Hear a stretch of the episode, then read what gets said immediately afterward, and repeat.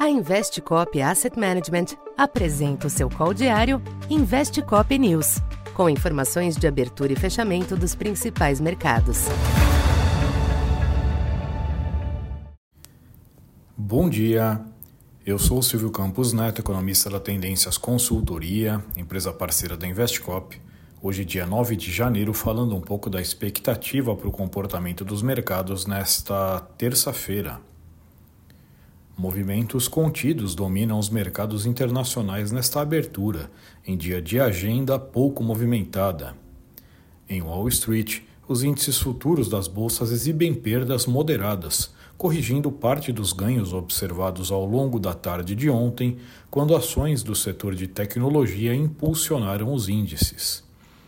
Outro destaque desta manhã fica para a reação do petróleo, após o tombo registrado nesta segunda, diante da redução dos preços praticados pela petrolífera saudita.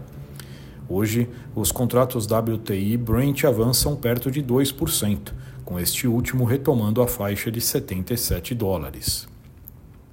A agenda esvaziada de hoje trouxe como destaque a taxa de desemprego na zona do euro, que recuou marginalmente para 6,4%, sem confirmar o consenso de estabilidade em 6,5%.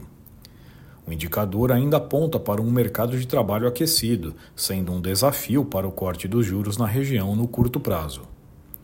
No mercado cambial, o dólar oscila entre pequenos altos e baixos ante as demais moedas, sem um sinal firme para o real. O yield do Treasury de 10 anos tenta manter a reação observada durante a tarde de ontem, se reaproximando de 4,05%. De forma geral, os agentes seguem aparando excessos registrados em meio ao otimismo do final de 2023.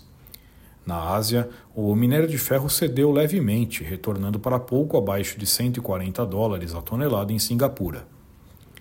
Aqui no Brasil, os sinais externos não sugerem impactos relevantes por aqui, com exceção da retomada do petróleo, que pode trazer um alívio aos papéis das empresas do setor que cederam ontem. De todo modo, a fraqueza das bolsas externas deve manter o Ibovespa sem maior impulso, após o fechamento de ontem nos 132.400 pontos. Em termos locais, os agentes monitoram reunião de líderes do Senado para debater a MP da reoneração, que segue causando desconforto. Nesse sentido, os ruídos políticos e as incertezas fiscais do ano permanecem como limitantes para câmbio e juros, cujo viés é de baixa no curto prazo. Então, por enquanto é isso. Bom dia e bons negócios. Essa foi mais uma edição Investe Cop News.